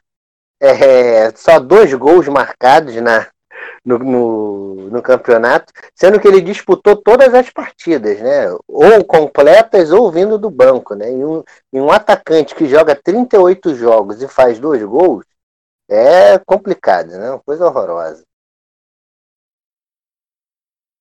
O jogador que você está falando é o Holberg, né, Felipe? Não Fosberg do, do RB Leipzig. Não, isso, do Southampton. É do Southampton. Bom, vamos agora para a surpresa da temporada. Vamos começar com o Lucas. E aí, Lucas, para você, qual foi a surpresa dessa temporada? O time, ah, claro. Ah, de, de, longe, de longe, o, o Sheffield United, né? Nosso glorioso Chris Wilder, né? O Sheffield fez uma campanha maravilhosa, 19 orçamento da, da Premier League, né? Só perdeu para o Norte, na, que era o pior, pior orçamento. O Norte foi o campeão da, da, da Championship passada, né? Tinha aí um esquema de jogar aí para frente, jogar solto e, e acabou sendo uma coisa horrorosa, né? Até porque não investiu. Mas o não investimento do, do Sheffield não foi problema. Os caras conseguiram alcançar a, a, dez, a nona colocação, 54 pontos. Né? Fizeram só dois pontos a menos do que o, do que o Arsenal. E no final, a, a temporada foi tão boa para o Sheffield que no final dela, até o McGoldrick que desencantou, marcou dois golzinhos contra o Chelsea, né, 3 a 0 uma lavada, lembro bem desse jogo. E a temporada foi ótima, o McGoldrick desencantou, quase faz um hat-trick, então não tem surpresa melhor do que essa. É, rapaz, McGoldrick que tentou, tentou, tentou e conseguiu contra o Chelsea, né? E você, contra a zaga do Chelsea, né? É, contra a zaga do Chelsea, é bom ressaltar. Fala aí, Diego. Você concorda com o Lucas ou discorda? Eu acho que vai ser até uma unanimidade isso, viu, Vini? Porque o feito do Sheffield para mim foi sensacional. É um time que disputou muitos jogos ali para vaga para a Liga dos Campeões. É, depois foi tendo essa queda, mas seguindo forte ainda entre os primeiros ali, beirando o Champions, beirando a Europa League, e que por, por pouco não, não, não pegou, não mordeu essa vaga, né? Mas o, a campanha do Sheffield foi, foi algo incrível para um time com um orçamento muito baixo, um time que, que defensivamente mostrou ser muito bom. Acho que foi a terceira ou foi quarta melhor defesa do campeonato. É, é, é uma coisa a assim. Quarta. Que, quarta, né? Então, assim, uma coisa que é admirável na, quando você vê um time é, com, com, menos estrutura, com menos história, menos orçamento, menos quase tudo perante os grandes, os Big Six que tem na Premier, e, e ver um feito como esse com apenas 39 gols, é, gols sofridos é algo absurdo. E o papel do treinador nessa equipe foi algo fora de série. O que todo o que Lucas comentou aí de Wilder e Chris foi. Chris Wilder é negócio de louco. Então, não tem como não mencionar essa campanha do Sheffield e, sem sombra de dúvida, ser o melhor. Felipe? Não tenho nada, nada a acrescentar, não. É, eu dava o, o Sheffield como rebaixado. Então, ver o campeonato que eles fizeram, a forma como eles jogaram, é, não tenho não, que não, não tenho o que falar. Eles são realmente a surpresa. E espero que não seja aquele time que de uma temporada boa só, né? Pelo menos continue aí mais algum tempo na Premier League. É, que não seja, por exemplo, o meu Vitória da vida, né? Que faz umas. faz excelente campanha na Série A na, na, no, na temporada de subida e depois na temporada posterior vai lá e briga para não cair, muitas vezes cai, né? Enfim, um lamento de um torcedor rubro-negro aqui no Kickoff. Mas, menção honrosa. Menção honrosa. É, é, fala, Lucas. Menção honrosa, galera, ao Southampton, né? Time que temporada passada aí brigou para não cair, tomou 9 a 0 no começo dessa, se recuperou e terminou ali numa posição digna, né? Com o alemão Ralf Hasenhüttl né? O time que fez o Ings aí brigar pela artilharia. O Southampton acabou em 11 então foi algo bem digno também. Menção honrosa aí aos Saints. É, o meu time da, da surpresa da temporada também é o Sheffield United. E que fez a, contratação, a contratação mais interessante dessa janela de inverno, que foi o norueguês Sanderberg. Um grandalhão, um volante altão, mas que tem muita qualidade que sabe se posicionar muito bem, atacar muito bem os espaços vazios. E esse aí norueguês, ele promete. Ele promete. E eu acredito que ele não vai ficar muito tempo no, no, no Sheffield, não. Eu acho que ele ainda tem futebol para jogar numa equipe maior. E a menção rosa, Lucas falou do Southampton, eu fico com o Burley. O Burley do Xandais. O Burley de Felipe Barbosa, o querido Burley da grande defesa, né? Que tem uma das melhores defesas eu, da eu competição. Um grande sorriso aqui. Sabia. o feito do Xandais também, com orçamento baixíssimo, e deixar a equipe na décima colocação também é algo assim sensacional. Vamos agora para a decepção, né? Vamos começar com você, Felipe. Para você, qual foi a decepção da temporada? É, apesar das cores do time, é um time que eu gosto muito. É um time interessante, mas que deu ruim essa temporada, que é o Bournemouth. É, caiu e você vê o time no papel, claro, né, e as temporadas que o time vinha fazendo e realmente você não entende que, o que aconteceu para o Bournemouth fazer uma, uma, campanha tão ruim. E vai ser um time que vai para a segunda divisão destroçado, porque, como falei, o elenco é bom, tem boas peças. A Ké já foi pro já foi para o City, o lateral esquerdo pode talvez ir para o Liverpool, de Kelly, a gente não sabe, se, não sei se vai ser ele ou Jamal Lewis que vai ser o escolhido do Klopp. Tem os atacantes também que são muito bons. Então, a minha decepção realmente é o Bournemouth. Não, não esperava é, uma, uma temporada tão ruim aí dos comandados do Ed Howe. Que por incrível que pareça, não foi demitido. Foi algo que eu fiquei surpreso. Achei que ele ia, ele ia sair no final da temporada, mas não. A diretoria deu mais um. Vai dar a chance dele dar a volta por cima aí na segunda divisão. E você, Diego? Só pra... É... Diego, antes, antes de, de, de você falar, Ed Howe foi demitido, tá? Ele foi. Felipe achou que não foi, mas ele foi demitido sim, certo? Ah, desculpa. Ed Howe foi demitido. Fala, Diego para não ficar né, com, com o mesmo time aí de, de Felipe, porque decepções também teve várias, inclusive até da parte de cima. Mas é, comentando assim do, do descenso, da queda e até por ter bons jogadores também, eu cito o Atford. Acho que o Atford fez uma campanha horrorosa, um negócio assim absurdo, com a, a, a, segunda pior, o segundo pior ataque do campeonato. Um time é morto ofensivamente, um time que morto. Um, morto, morto. Eu acho que eu, eu, sou bem, sou bem ríspido, bem grosseiro para isso, porque não tem como elogiar o futebol que o Watford teve essa temporada. Os caras, eles se afundaram, eles pediram para cair, se, se é que, que, tem como fazer isso. É, defensivamente também foi uma vergonha, foi uma sucessão de, de, de, de porrada, de derrotas, é, nossa, é, desastrosas. Eu não, não consegui entender porque eu vejo bons jogadores no, no Watford e eu, quando eu olho, pô, é, Troy Disney, pra mim é um jogador bom pra caramba, um jogador já experiente, já já que já tem rodagem, e é um cara que, quer dizer, pouca rodagem, né, mas que tem experiência dentro do, do próprio Watford, que conhece o que é Premier League, e é um jogador que sabe fazer gols. E tanto que teve até a especulação, né, é, de Troy Deeney ir pro, pro Tottenham também, mas é um jogador que eu gosto, é um bom jogador, e tem um Deulofeu também que é um bom jogador, Acho que muitas vezes ele até acha que, que ele, é, ele é melhor, acho, do que, do que ele, ele realmente pensa. Ele é um jogador que ele é muito vaidoso, é um jogador que ele se intitula um muito bom jogador, que passa, passa, das, passa da cabeça. Mas a gente entende que é um jogador que tem muito talento, é um bom jogador, que nas partidas que ele jogou pelo Watford, ele também teve uma boa contribuição, mas é jogador que foi inconsistente. Eu acho que a, a melhor definição para os jogadores e para o time do Watford foi inconsistência.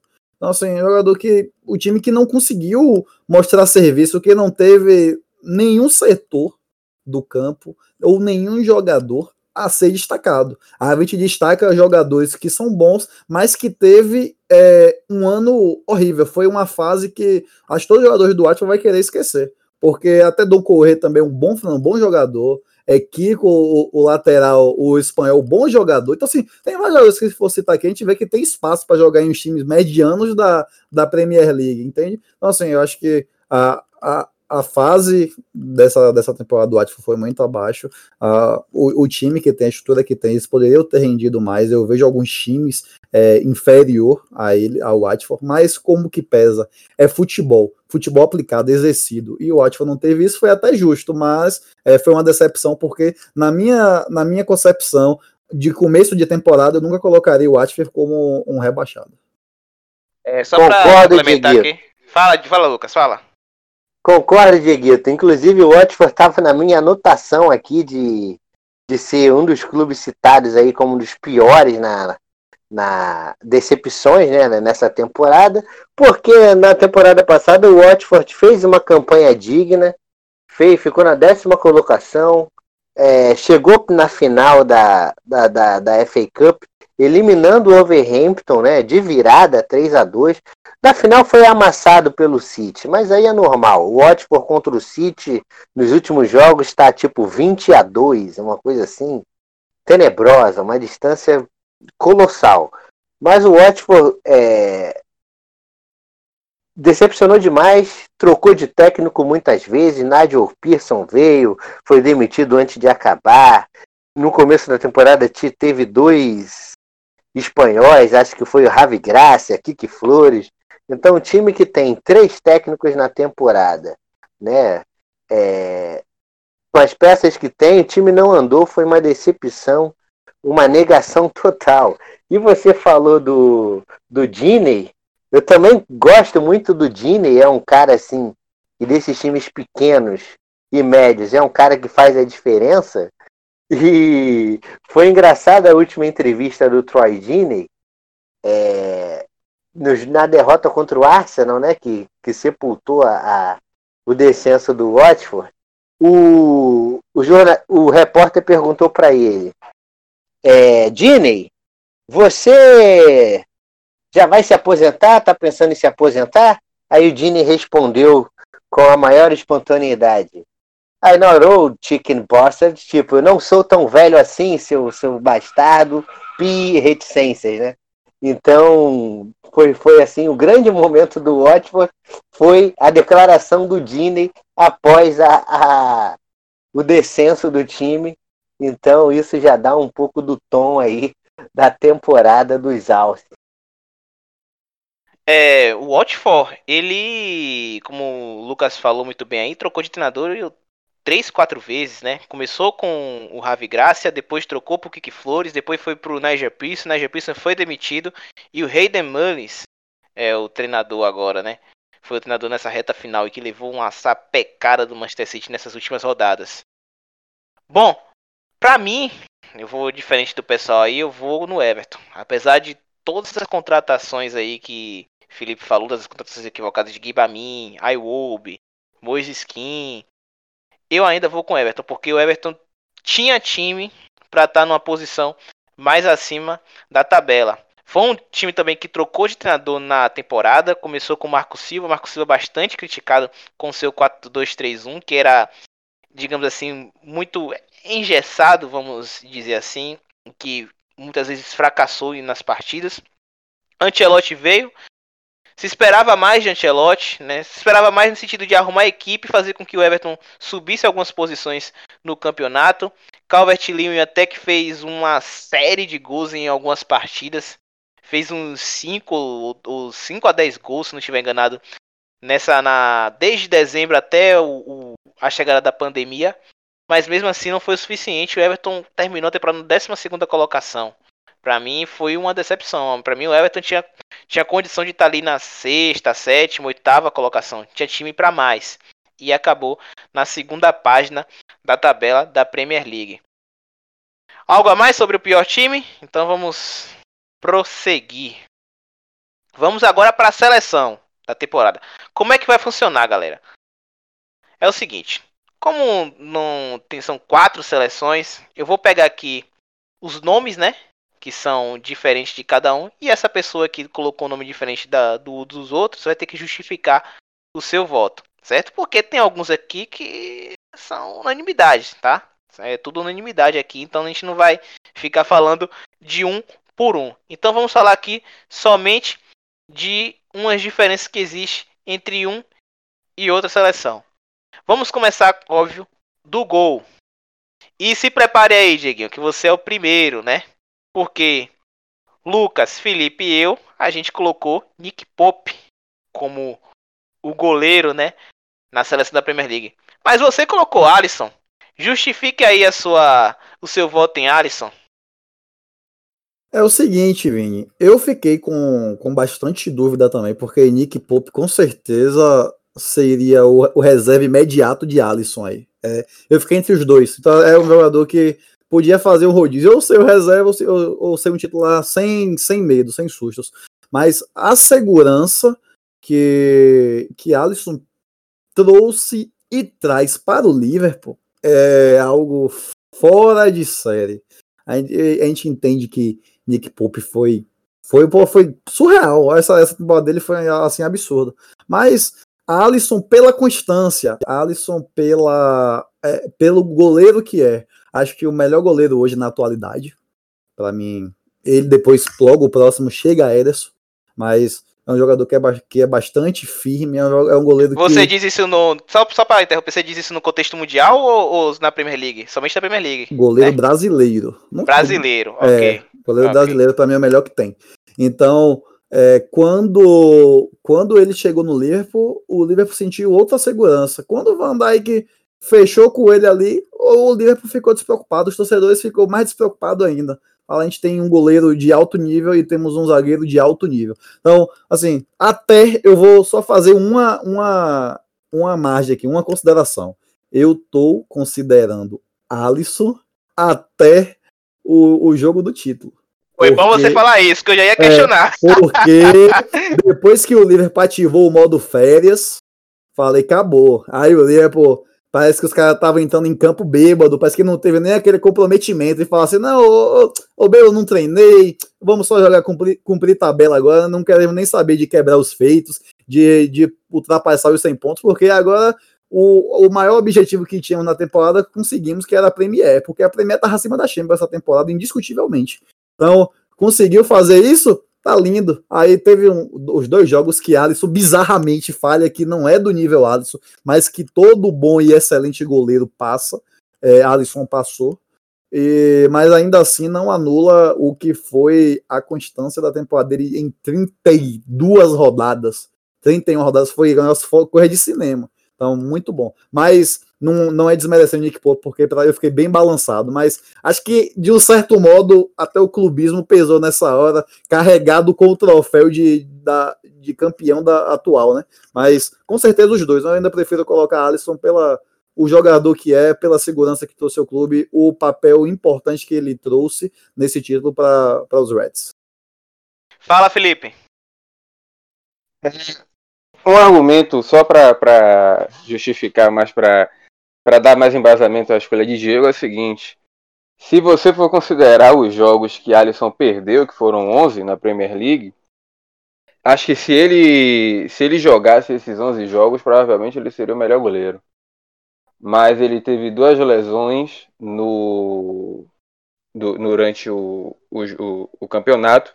Falo isso porque se você for comparar, fazer a proporção de, de clean sheets, pela quantidade de jogos ele está à frente. Então, quem sabe, né, é, exercício de futurologia, ele poderia ser realmente o melhor goleiro se fizesse o campeonato completo. É, Felipe, eu eu dando esse segmento aí, eu compreendo até sua visão em ter escolhido o Pope, mas como eu estou avaliando o jogador pelas partidas que ele apresentou e pela firmeza que entendemos o que é Alisson, eu associo que ele conseguiria ter essa, essa estabilidade, essa regularidade como jogador. Então, os jogos que, que ele perdeu por causa da lesão no quadril, que ele ficou um, um bom tempo afastado, é, para mim não não amenizou, não diminuiu o nível futebolístico dele. Mas fica essa dúvida, né? A gente não sabe, como você falou, aí é, é, é prever muito. Mas olhando a, a segurança, as estatísticas dele, olhando as exibições dele, provavelmente ele teria boas exibições, mas aí fica em aberto. Mas ainda assim eu não, eu não, não mudo minha escolha, não. É, eu também eu fico com o Nick Pope, apesar de reconhecer o trabalho do Alisson, mas eu ainda coloco Jim Henderson na frente do Alisson. Jim Henderson do chefe também fez uma, uma ótima temporada. Né? Eu coloco Alisson um pouco abaixo nessa temporada 19 e 20, então. Justo. Fique, é, fique aí, fica aí Nick Pope e Jim Henderson como os melhores goleiros da Premier League, ao meu ver, óbvio. Vamos agora para a linha de defesa. Alexander Arnold foi unanimidade, todos colocaram como melhor Pula pra direito. próxima. É isso, assim como direito do mundo, viu?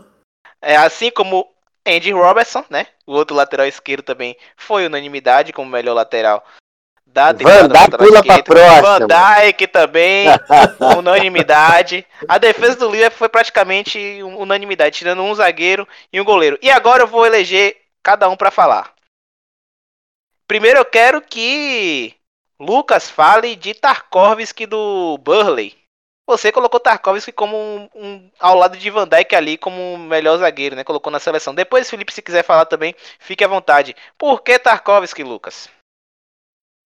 Então, ele foi a pedra, a rocha ali do, do sistema defensivo do, do Xandais, né?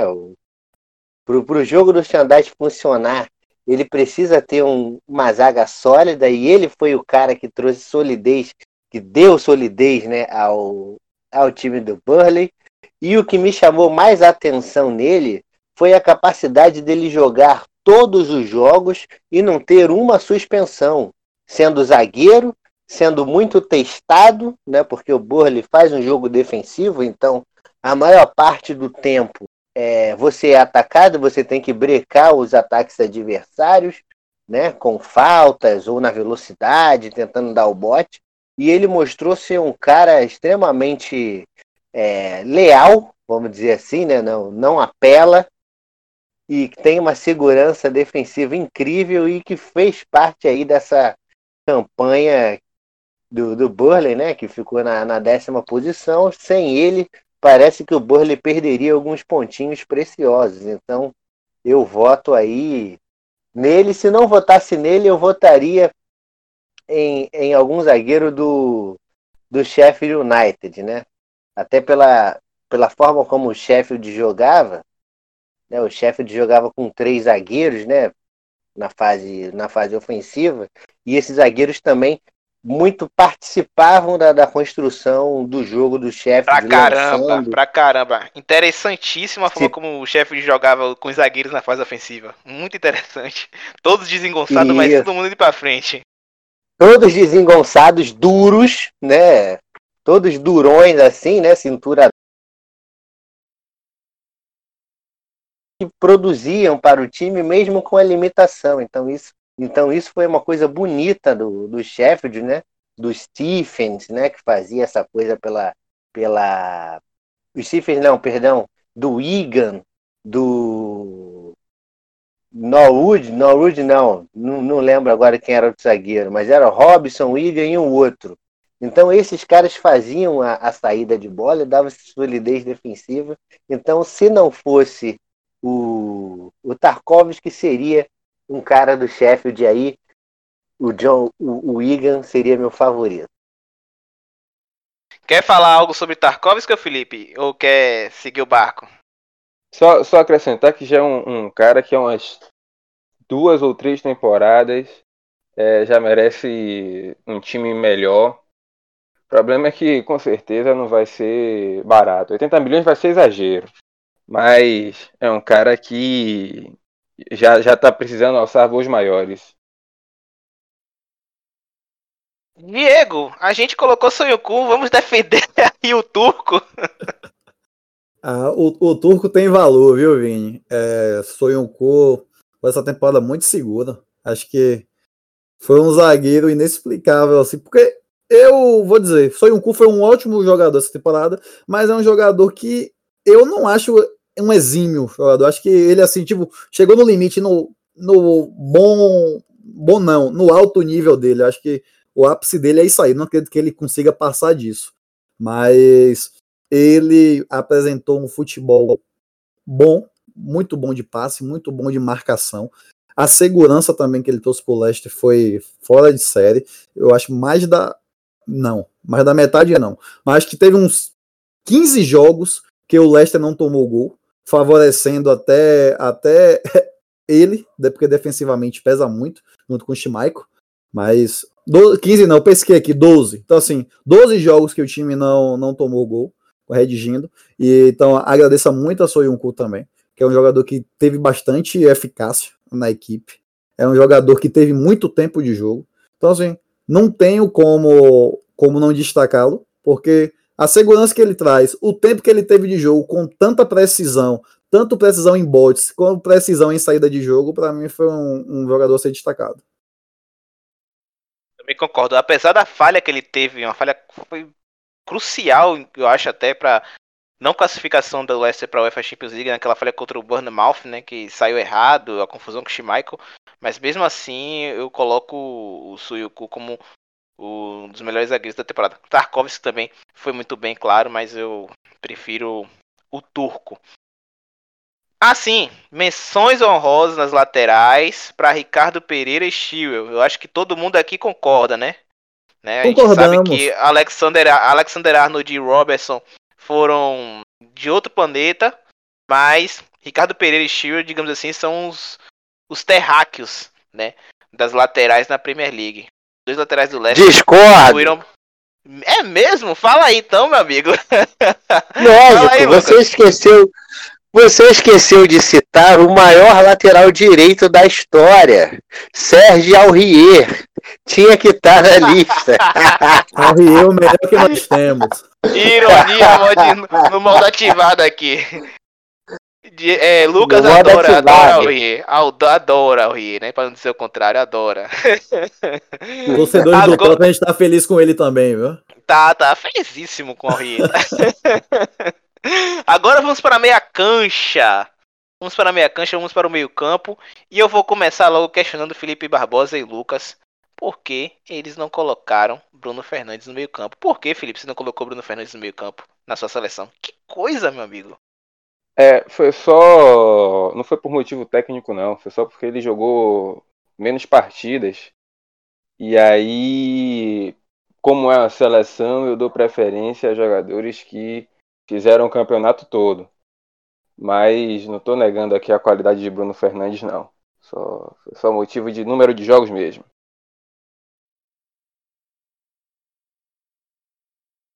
Eu tive eu tive um, um, erro de digitação, viu, Vinícius? Eu tive um erro de digitação. Era para botar Bruno Fernandes, confundiu os portugueses, fazendo meia culpa. É, botei João Moutinho, mas que para mim também merece uma, uma menção honrosa. Ah, mas por quê? Eu gosto muito do futebol do João Moutinho e ele é um cara no time do Wolverhampton que tem técnica e controle de bola. Então ele é um pouco do termômetro do time, né? Que depende ali muito do, do Traoré e do Jimenez na frente, e ele no meio de campo ele dá esse, esse equilíbrio. Tanto que ele participou de todos os jogos do, do, do, do Overhampton, é, teve bons passes, boa média de passes certos completados, passes longos, né? O jogo do Overhampton, jogo direto, ele pegando a bola, acionando rapidamente o Traoré, o Jimenez ou o Johnny Otto. Então, pela constância dele, eu tenho uma menção aí sim na seleção ao João Moutinho. E Felipe, você também colocou Fabinho e Davi Silva. Ficou emotivo por, por, conta de Davi Silva ter feito sua última temporada no Manchester City? Foi isso? Você ficou emotivo? Não, não assim, desde que ele chegou no City, assim, é, é, vai ser uma opinião, uma opinião impopular, talvez polêmica, assim, mas eu acho que Davi Silva, em todas as temporadas que eu vi ele jogar, ele sempre esteve entre os melhores jogadores da Premier League. Assim, mas claro, não sempre ele, ele, nunca foi o melhor, o destacado assim, como teve ah, Soares teve sua temporada, Yaya Touré teve sua temporada, De Bruyne teve sua temporada agora. É, ele não chegou nesse nível, mas assim, pela regularidade dele, foi mais uma temporada assim de nível de futebol altíssimo. Eu coloquei ele lá. Não, não é por, por emoção dele estar assim, não é porque realmente eu acho que ele é o meio-campo mais regular da Premier League. Não, não tô não tô chorando porque ele tá indo embora, não. É porque realmente eu acho ele um craque de bola assim. E provavelmente, se Bruno Fernandes chega cedo, chega, chegasse antes, Fabinho não teria espaço na minha, na minha seleção. Porque Davi Silva realmente não sairia desse time de forma nenhuma. É bom lembrar que o meio-campo de Felipe é, é Fabinho, De Bruyne e Davi Silva. Também deixou o Henderson de fora, como ele já falou anteriormente, logo no início do episódio. Ele não considera nem Henderson o melhor jogador do Liverpool. Mas fala, Diego. Só para é, encerrar essa, essa, essa meiuca aí, não deixando de destacar o, o meu trio aí com Henderson, De Bruyne e Bruno Fernandes, acredito que é, muitas vezes a, a exibição do cara em metade de um campeonato, menos da metade de um campeonato, pode valer mais do que 38 rodadas, porque o cara teve regularidade. Acho que os jogos que Bruno Fernandes fez valeu por todos os meio-campos que foram mencionados, menos De Bruyne. Acho que Bruno Fernandes jogou um futebol excepcional, assim que não tem uma pessoa para criticar, para falar mal do, da exibição dele. Mas falando de Davi Silva, que muitas belas palavras de Felipe, também tem muito minha aceitação, minha admiração do futebol dele desde o Valência. Acho que é uma canhota diferenciadíssima no mercado, que o City com certeza sentirá falta, por mais que tenha essa formação de Foden, que é um coringa no time, que também flutua bastante, é um bom canhoto, com bastante futuro. Já mostrou que não é só promissor, que é um, um jogador de resultado, mas Davi Silva, ele toda vez que ele se apresenta em campo, ele sempre dá boa entrega. Então, é um jogador muito bom, mas para mim é um jogador bom que não entraria nessa seleção. Mas eu, eu compreendo e eu respeito sua opinião. Agora, Bruno Fernandes, essa temporada, mostrou que tem que ser respeitado. E aí o Knight é, é quem agradece. Agora, para fechar essa seleção da, da temporada aí, teve unanimidade, que foi o Vardy. Vardy acabou sendo unanimidade, também foi um dos artilheiros do campeonato inglês, então merece aí toda a glória e merecidamente está na seleção. Foi o artilheiro com 23 gols. Aubameyang esteve na seleção de 3 aqui, né? Teve na minha seleção, teve na seleção de, de Diego e na seleção de Felipe. Por que você não colocou Alba, Lucas? Porque ele fez dois gols no Chelsea. Olha o clubismo, o clubismo aflorou agora aqui, ó. Ah, raiva, o ódio saindo do bairro da nossa Senhora do Resgate em Salvador. Por conta Fala, disso, fiquei. Eu gosto muito do Aubameyang, assim. Eu acho que ele fez uma temporada exuberante no Arsenal. Foi o cara que levou o Arsenal a conquista da, da FA Cup, mas eu, eu não queria deixar de fora a temporada que o Ings fez, né? Os, a quantidade de gols que o Ings fez. E o Ings renascendo das cinzas, né? Porque ele foi. No Liverpool ele foi mal, se machucou e tal. E no Southampton ele conseguiu ser decisivo. O Jamie Vardy, já no auge dos seus 33 anos, é, foi é, da, da, Premier League, né? Embora o Leicester tenha caído, o Vardy está tá jogando aí em alto nível há quatro anos, né? Um cara que surgiu depois do futebol, então não podia deixar de fora o Vardy e o Mané por conta daquele argumento inicial de que ele resolveu coisas para o Liverpool, né? Na campanha, então tinha que ter um, esse cara na, na seleção. Então, por, por, por conta desses motivos que o querido Alba, que infelizmente fez dois gols no Chelsea, é, ficou de fora da minha seleção. É, pois é, né, seu Lucas? Vamos, Felipe, eu quero que você fale um pouquinho de Ings, né? Ings fez uma temporada espetacular. É, é a, a, volta da Fênix, digamos assim. é, é, exatamente. Lucas foi, foi muito bem. Assim, Ings está na lista dos jogadores mais azarados que eu já vi. Porque ele chegou a chegar no Liverpool, vindo do Burley como uma, como uma promessa. É, o Liverpool gostava muito nele. E assim, ele encara, encaixa uma sequência de lesões que dura praticamente dois anos.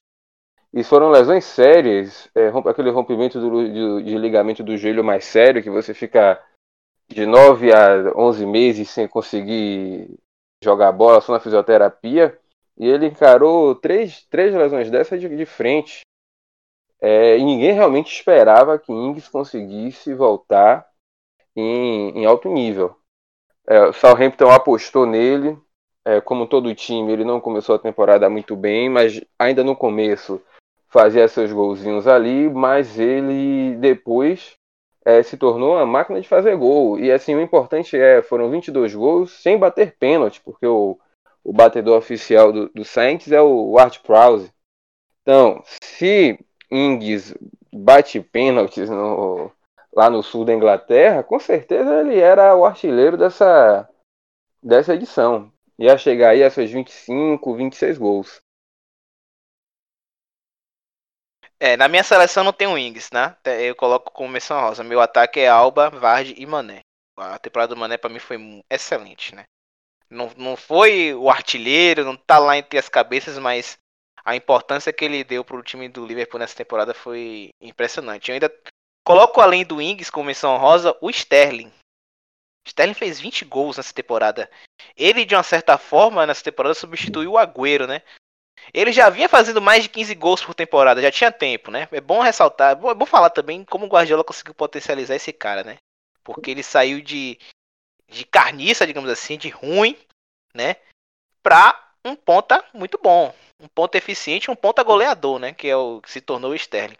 Nessa temporada ele fez 20 gols, então é sempre bom deixar essa menção honrosa ao ponta inglês. Mané fez 18 gols e 7 assistências nessa temporada também.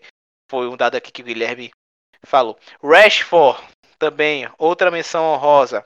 Fez uma boa temporada, uma boa Premier League, principalmente nessa reta final agora de Premier League. Mas, por conta da regularidade e da consistência, eu coloco Mané, Alba e Vardy. Fala, Diego! É, nessa, nesse, nesse quesito ataque tivemos congruência, né? Fomos 100% aí com as mesmas escolhas. Mané para mostrar que para mim foi o jogador mais importante do Liverpool na temporada. Aubameyang para apimentar o clássico local de Londres e mostrar que o maior de Londres está presente, dá uma relembrada. É, a controvérsia que... sobre o maior de Londres, a controvérsia. Ah, controvérsia. aquela situação de, de, brincadeiras à parte, né, Vini? É.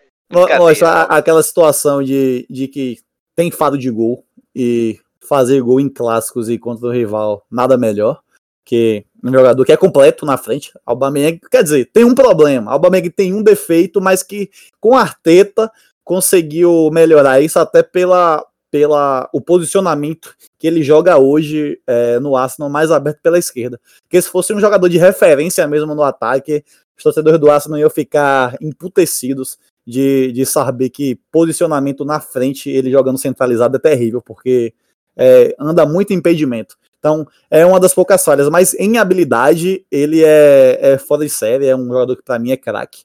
É, cara que é, é driblador demais, é rápido demais, é finalizador demais e cada dia que passa ele está mostrando isso. Mas não pode deixar de destacar a temporada de Ings. Foi, assim, menção honrosas também, porque eu fiquei com bastante dúvida. Inclusive, é, Mané e Vardy para mim foi unanimidade, mas entre Aubameyang e Ings eu fiquei com essa, essa dúvida, mas preferi Alba. Agora, Ings, esse feito foi fora de série, que eu nem sei se Ings conseguirá repetir outro feito como esse mas foi, foi sinceramente absurdo, como todos, como todos concordamos quanto a isso. Quem diria, né, Felipe, que depois de tanta reza, depois de tanta braga, que eu já achando que ele era jogador de vidro, ele fazer uma campanha como essa. Agora, o Liverpool poderia segurar ele por mais um ano, né? Em vez de, de transferir para o Southampton, podia, não, vá mais um ano de empréstimo, e aí ele já voltaria em alta para o Anfield. Era, era uma boa, viu? Mas eu, eu, eu ainda tenho esperança que tem uma, uma, uma, cláusula de recompra aí, porque a gente ainda não tem o, o, o cara para ser o 9 ali, substituto de Firmino, né? Espero que, que a diretoria tenha, tenha dado um, um jeito de trazer ele de volta. Não é substituto, né? Porque a gente sabe que Firmino não é um 9, né? Vamos... Mas a, a gente entende, né, é Vini? 9, mas se Firmino lesiona, quem joga lá, mano? Né? Aí é, é, entendeu? Dá, e a gente entende, acho que você vai, vocês vão concordar, que por mais que não seja as mesmas funções em campo, as mesmas, os mesmos estilos de, de jogador, mas é a mesma posição. Então não tem jeito, a concorrência tá ali. É Firmino e ele. Ok, vamos é, fechando essa premiação, óbvio. Agora a gente vai falar um pouco, rapidinho, né, Lucas e Felipe, falar um pouquinho desse, dessa final de playoff entre Brentford e Fulham. O goleiro do Brentford, David Ryan, Lucas? Entregou a paçoca, você... a paçoca, você vê? Porque o Joey Bryan foi esperto, viu ele mal posicionado e meteu direto para dentro. Acabou fazendo os dois gols da, da vitória do Fulham e o Fulham tá na Premier League. Fala um pouquinho aí da, desse jogo. Então, o nosso glorioso Ryan, Ryan, na verdade, né? O Ryan foi o, o Brian foi o cara que bateu a, a, falta. É, Brian foi o cara que bateu a falta e Ryan foi o goleiro. Entregou assim de uma forma monumental o, o Brentford que jogava, né, um, um, um, um futebol vistoso, né, para série para série B, né, para para Championship, comandado lá pelo pelo Frank é, o dinamarquês, né? Tem uma legião de, de, de dinamarqueses no time. É, ótimas revelações como o Ben Rama, o argelino camisa 10. A Argélia está invocada aí com nessas últimas gerações aí com jogadores interessantes, habilidosos, né? Tem o, o Mares, agora o, o, o Beirama, antes teve o Brahim, que enganou um pouco, mas, mas tinha habilidade. Então a Argélia aí tá bem servida. Esse Beirama aí parece que ele vai ser. Não vai ficar muito tempo aí no, no Brentford, vai para um time aí de, de, de Big Six até, ele cabe em Big Six. O Watkins, que acabou como artilheiro da, da, da Série B, o mesmo número de gols do Mitrovic, é, um jovem inglês também, que cabe ali no, num time de, de primeira divisão se não para ser titular absoluto, mas para compor um, um, elenco, né? Como, como por exemplo o Tottenham, que não tem substituto para o Kane. Então, ter um cara desse, inglês, goleador, podia ser uma boa, né? Até num preço acessível. E sobre o jogo em si, o jogo foi um jogo muito truncado, né? Os dois times ali com bem cautelosos. Foi um jogo feio. Ali, jogo feio. Fala, Fala é. direto. Foi direto. Foi um jogo, o jogo, feio. O jogo só teve emoção no segundo tempo da prorrogação, graças ao goleiro. Graças ao goleiro. Tinha cara de pênalti. O jogo foi um jogo feio, né? O nível caiu bastante pelo que o Brentford tinha apresentado na, na, no jogo eliminatório contra o Suense, 3 a 1 assim, avassalador, né? Fazendo dois gols em 10 minutos, primeiro tempo e tal. Chegou na final, o Brentford deu essa rateada e o goleiro, aí não tenho o que falar. Infelizmente, o Brentford ele é, foi punido pelo futebol pela bola, porque ele poderia muito bem ter sido subir direto na vaga do, do, do West Bromwich na última rodada. Só que ele fez o favor de perder para o em casa, 2 a 1 de virada. Então, assim, o goleiro falhou, mas antes também o time falhou, outros jogadores falharam e, e a vitória não veio. Foi para para os playoffs e nos playoffs tudo pode acontecer, né? Venceu o Fulham, que querendo ou não é um time que se não subisse esse ano ia subir no ano que vem, porque é um time acostumado a estar disputando sempre a primeira divisão, né? Tá na elite, volta, então é um time que tem essa cancha. E no final essa cancha aí pesou, né? O, o Brian fez um gol de falta achado, uma coisa horrorosa. E no segundo tempo ali ele fez uma boa tabela com o Mitrovic, saiu na cara do gol e aí sem chances para o o Raya fez 2 a 0. O Brentford até diminuiu, mas já era tarde. Vamos ver aí o que será das abelhas no novo estádio, né? Já que o Griffin Park vai fechar e se vai sobreviver aí o desmanche eminente ao final dessa temporada. Valém vai sobreviver e temporada que vem sobe. Agora, assim, só, só, só rapidinho sobre o gol de falta. É, não foi tão horroroso, não. Você tem que dar mais méritos a, ao Brian, porque, assim, era uma falta de muito longe, coisa de 40 metros. Eu falei isso na hora do gol, e, assim, mas vá, Felipe. Não tem. Não, não, assim. Pra mim, o goleiro. Vou ser sério, assim, eu não critico muito, assim, exacerbadamente o goleiro, porque numa situação daquela, com o time todo na área, você não vai esperar o cara bater direto no gol.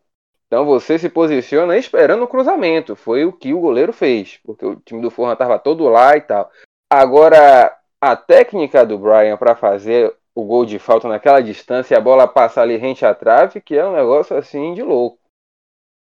Ele teve uma felicidade assim rara para acertar aquele, aquele chute ali e realmente matar o goleiro porque estava mal posicionado.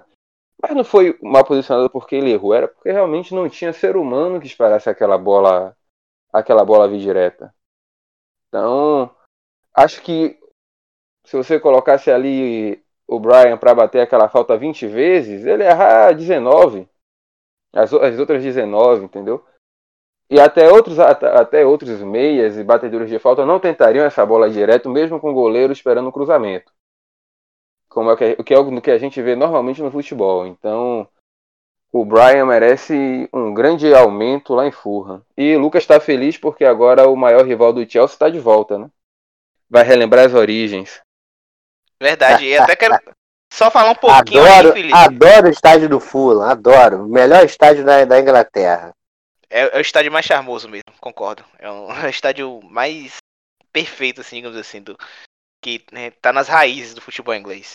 Mas só um pouquinho aí desse West Brom Leeds e Fulham, né? Foram as três equipes que subiram para a Premier League.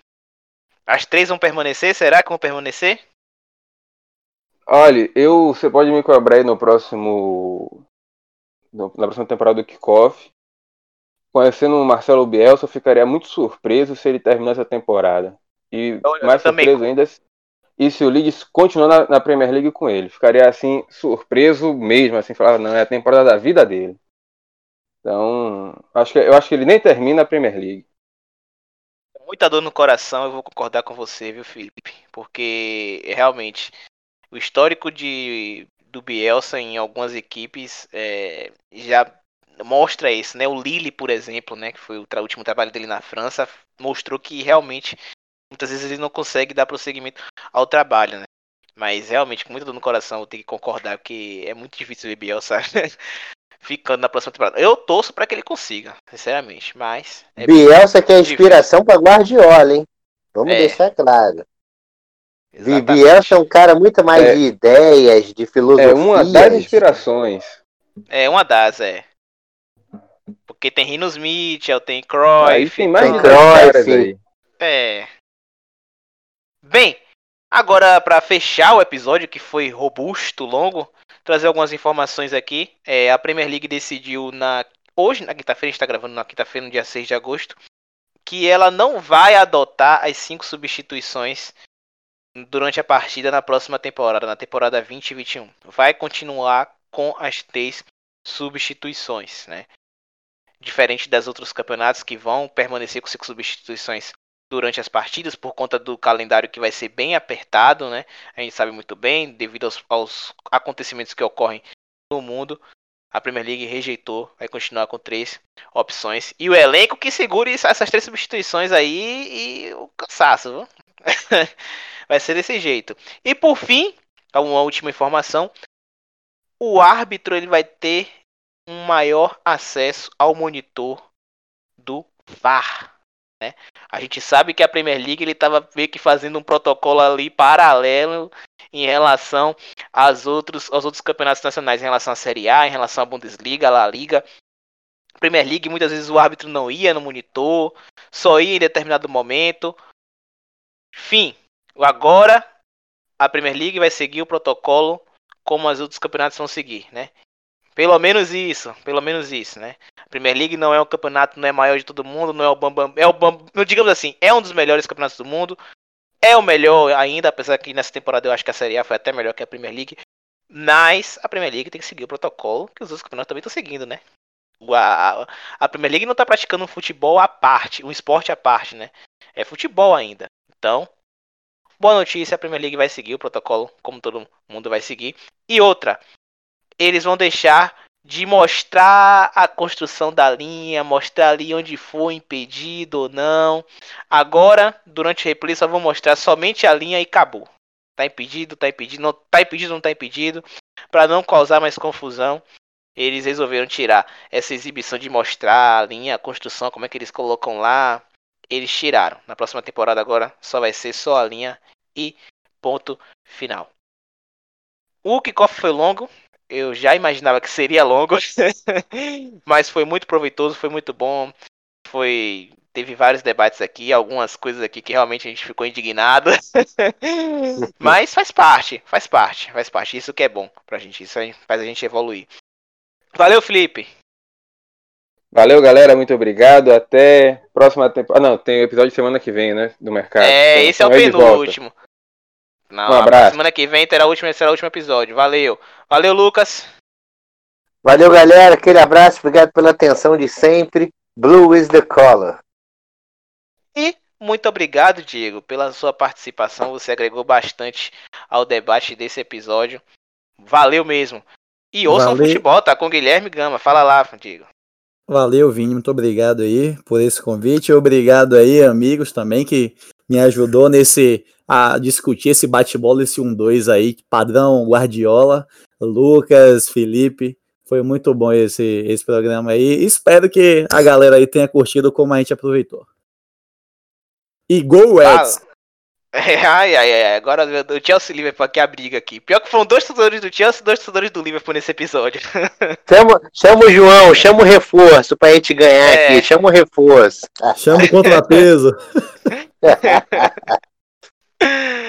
Bom, galera, o Kickoff ele é um programa que faz parte da Central Área, Área FC, que além do Kickoff que fala sobre futebol inglês, tem o Futebota que fala sobre futebol italiano. Tem o Alemania que está de férias, vai voltar em setembro com a temporada 2021. Temos o Futebol BR também e temos o, o Esporteando também. A gente vai voltar aí com o Esporteando com alguns temas é, às vezes fora das quatro linhas, um traz temas mais abrangentes e aleatórios, beleza? Bom, galera, eu sou Vinícius Vitoriano. Valeu, falou, fui. Ou não?